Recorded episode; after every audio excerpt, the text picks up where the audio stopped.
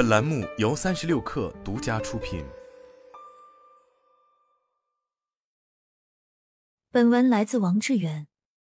互联网产品基本有两个功能：生产、推荐信息。他们不断提供新鲜、愉快的碎片化内容，刺激你的大脑神经元，改善元认知，目的是让你停留时间更久，从而带来更好的经济效益。有人会问：你不经常提倡碎片化学习吗？没错，只要有空余时间，我就会利用它来阅读资料、做笔记。可是当中有一个误解，不知道你有没发现，碎片学习不等于碎片信息。学习是态度，信息是属性问题。特别是在以 OpenAI 为主的大模型出现后，信息繁杂现象愈发严重。我认为。如果你想提升个人优势，就要重新思考一个问题：我到底被碎片无序的内容吸引着，还是有一条主线，将所有信息归纳到个人体系中？想要学会区分重要和杂乱信息，首先要建立一套批判性忽略 （critical neglect） 的方法。什么是批判性忽略呢？这题你会？你肯定会说，看到一篇文章、一条信息。有意识的评估实用价值，然后思考能给我带来什么。与我无关，立马关掉；有关就码住，抽空再看。可是你知道吗？这是一种非常浅显的理解方式。为什么？我们不妨从批判性忽略的兄弟——批判性思维来理解。在中国，这种思维很流行。工作中，人们普遍认为。具备批判眼光的人才有独立思考的能力，如果没有，他们会吐槽你做事不爱思考，像猪脑子一样。实际上，绝多数人理解错了。它起源于古希腊，是二十世纪八十年代美国教育改革的核心。完整意思包括六个步骤：解释、分析、评估、推论、说明和自我校准。从完整角度来看。这不和批判一样的吗？是的，不过问题在于一些人过于强调了“批判”二字。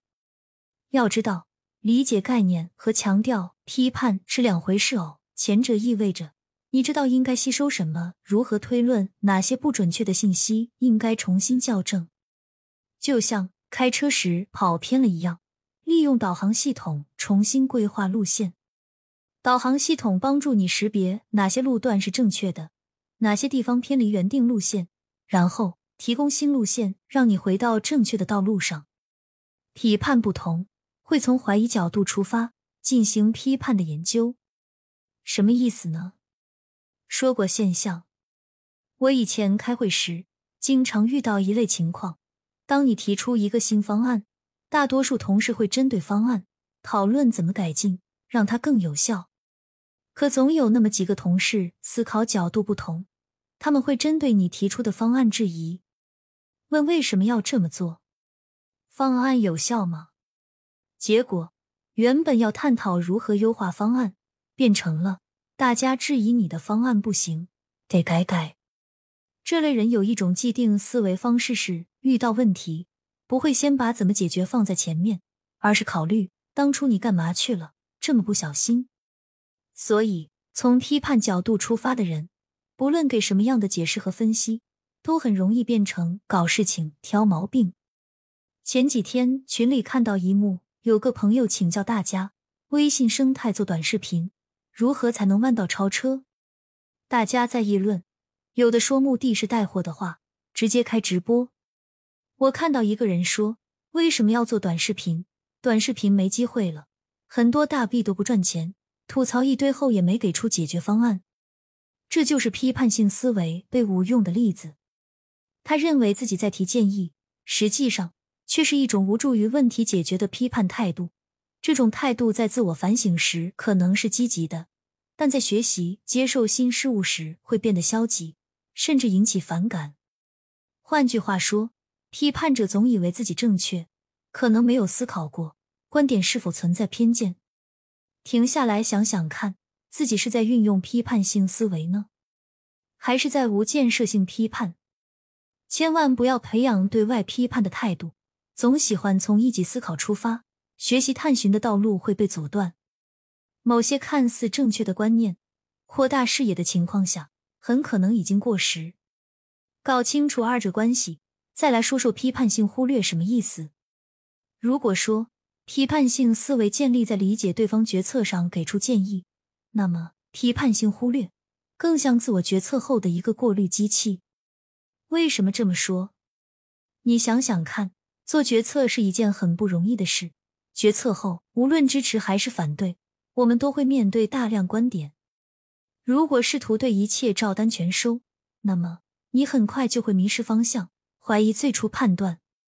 举个例子，很多九零后夫妻面对是否要孩子问题非常纠结，特别是三十岁左右的女性，选择不要孩子会担心错过最佳生育年龄，决定要孩子。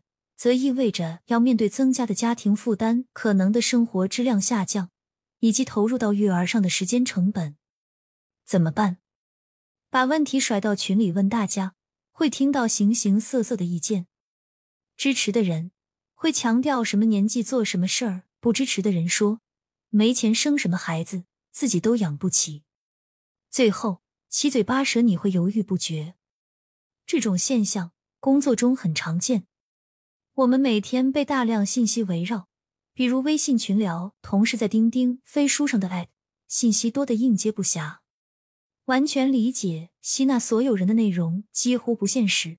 我们必须搞清楚自己应该专注于什么，迫不得已不得不学习下如何如何筛选信息，区别哪些是重要和紧急的。所以，批判性忽略在强调什么？其一，决策后的信息筛选能力。你得知道身边人给你提供的内容哪些有用，哪些干扰。其二，区分意见的性质。听取他人意见时，能分辨意见是无意义的吐槽，还给出实质性的建议。在我看来，决策后接受的信息可归纳为三类：观点。什么是观点？你对事情的看法。这是重头戏。现在表达欲过剩时代。同事、领导都会跟你分享观点，和你的关系比客体关系更密切。想想看，北京零下五度，冷不冷？冷，不穿秋裤直打哆嗦。在东北不同，别人觉得暖和。你问一个在东北的朋友要不要穿秋裤，显然得不到满意答案。换句话说，你的知识结构所在环境直接影响决策模型。同样，别人塞给你的观点，也代表他所在的环境背景。互联网每天上演大量争论，每个人都活在自己的信息环境、决策模型里，也就出现了不同社群、不同组织。当你遇到表达欲比较强的人，虚心请教他们时，强塞给你一大堆观点，该怎么办？我的一个做法，把它当成一种视角，想想怎么用起来。拿我举例。大概三年没换发型师，前天剪发，刚好熟悉的老师不在，于是心想换个新风格吧。结果新造型师剪砸了，我一味深刻的写了句话在备忘录：理发是国内唯一没有被禁止的赌博。这是我的思考。写文章时，我会琢磨它跟哪些知识能串联起来；工作中，我会想它跟哪些现象有些匹配。今天发到朋友圈。有个朋友说：“你应该把理发换成大 A 股。”真的吗？我简而言之，我想表达的是，做出决策后，用一个更高维视角理解所接纳的观点。这包括观点的含义、适应场景、它的作用。如此一来，才能更全面理解并评估观点可行性。同理，别人说养孩子难也一样，换到高维视角。问题可能变成了中国普通家庭、农村居民那么多，他们如何与新一代的呢？从中找经验，别人观点才能在自我身上发挥价值。资料，别人说的不代表实际行动，实际行动中要寻找大量经验的支持，确保朝着想要的方向前进。过程中我们会遇到许多怎么做记号。以学习 AI 画画为例。当你搜索相关的教程时，会发现除界定的内容外，还会出现一些之前未曾接触过的工具和介绍，它们暂时不符合当前需要，短期也用不上，可介绍非常详细，很难得，可能会激发你对新知识的兴趣。这时你该怎么办？第一种做法，对于研究案例、市场报告完整的文档信息，将标题、链接保存在笔记软件中，下次想用时知道去哪里找。另一种方法，方法论类信息。比如思维模型某个特定分析工具，我会将它们记录下来，有空时探索一下源头在哪里。通过两种方法，可以把资料变成个人知识库，方便快速查找和使用，不局限于写作。只要从事互联网工作，都可以如此归纳。噪音、明星八卦、时事评论、热点事件、来源不明的小道消息。以及突然被社群群员的聊天内容，我都视为噪音。这类信息价值非常小，占据大部分时间。该如何处理呢？我的一个原则：判断是否有用。至于有用，最低标准是它能不能与今天的目标联系上。例如，你要做项目结案报告，群里别人发八卦事件，明显没有联系。如果无法达到有用标准，我会吃完瓜后，赶紧让思维撤离出来，不局限里面浪费过多时间。因为除了能够成为谈资、融入圈子的语料外，不提供任何价值，占据碎片时间不说，还让大脑感到信息过载，影响思考其他重要的事情。甚至说，我都不可能让噪音进入每日最重要的事情外的视野内。可以对照看看，一天那么多决策。哪些信息推动着你快速完成任务？哪些噪音在干扰你？明白这些，你也就知道了批判性忽略的深层含义所在。毕竟，大脑像一台预设好的思考机器，它根据接收到的信息做出反应。我们以为自己想要对某事做出决策，其实意识之前已经做完了决定。所以，你有没有思考过？给提供给大脑的信息质量如何？大量脑科学、神经科学研究表明，输入信息质量直接影响着决策背后的神经机制，因为它在一步一步改变原认知 （metacognition） 模型。赫伯特·西蒙《认知人行为背后的思维与智能》这本书中也曾提到，生活是一个充满符号信息的世界，每时每刻都有大量符号进入感觉器官。我们解决问题的方法不是寻求最优 （optional），而是寻找最满意 （satisfying）。最优秀代表完美答案，需要深入挖掘问题的每个细节；最满意更符合认知本能，倾向于实用性和效率。那么，针对于信息处理的结果，我不说，想必你也略知一二。哲学家 Daniel Dennett 提出的多重草稿模型很有意思。他觉得我们的大脑里面。很多神经元网络不停的运转，每时每刻高速运转的结果是草稿。极少数的草稿连接在一起，形成人的意识，意识指导行为，让你采取行动。而草稿组成，则来源于信息质量。所以，你以为在操控大脑，实则是信息在操控着你。这就提醒我们，打草稿前必须对内容进行过滤。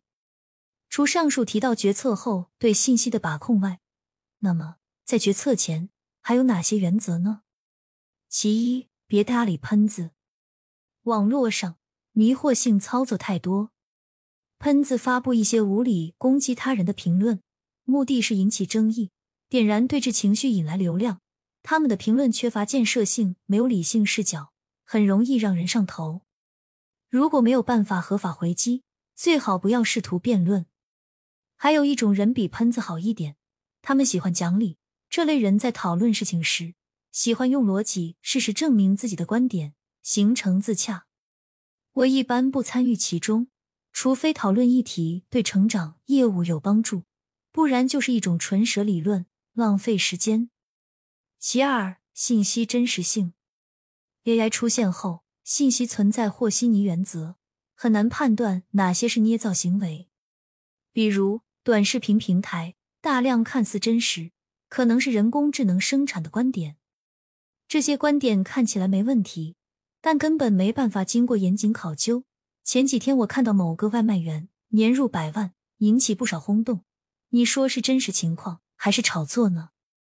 我不知道，但至少给我一种警示：那些看起来不符合规律的事，都值得我们仔细质疑。这也是批判性思维的基础原则。其三，到底怎么用？你应该听过这句话：从理论中来到实践中去，最后再回归到理论。我认为任何信息都逃不过事实、观点、统计、新闻资讯四种类型，它们的用途也被划分的比较明确。事实强调观依据，观点讲究视角评论，具备立场性；统计代表趋势数字，提供量化信息。资讯则传递最新消息，但不管怎么说，从个人视角都会回归一个原则，即是什么有什么用，怎么用。这句话指导着信息从理论走向实践转化的过程。所以万变不离其宗，不变的是底层规律。很多厉害的人能在跨领域做出成绩，因为总结出了底层的方法。这套方法恰巧能迁移很多地方。无总结而言，智慧是懂得该忽略什么。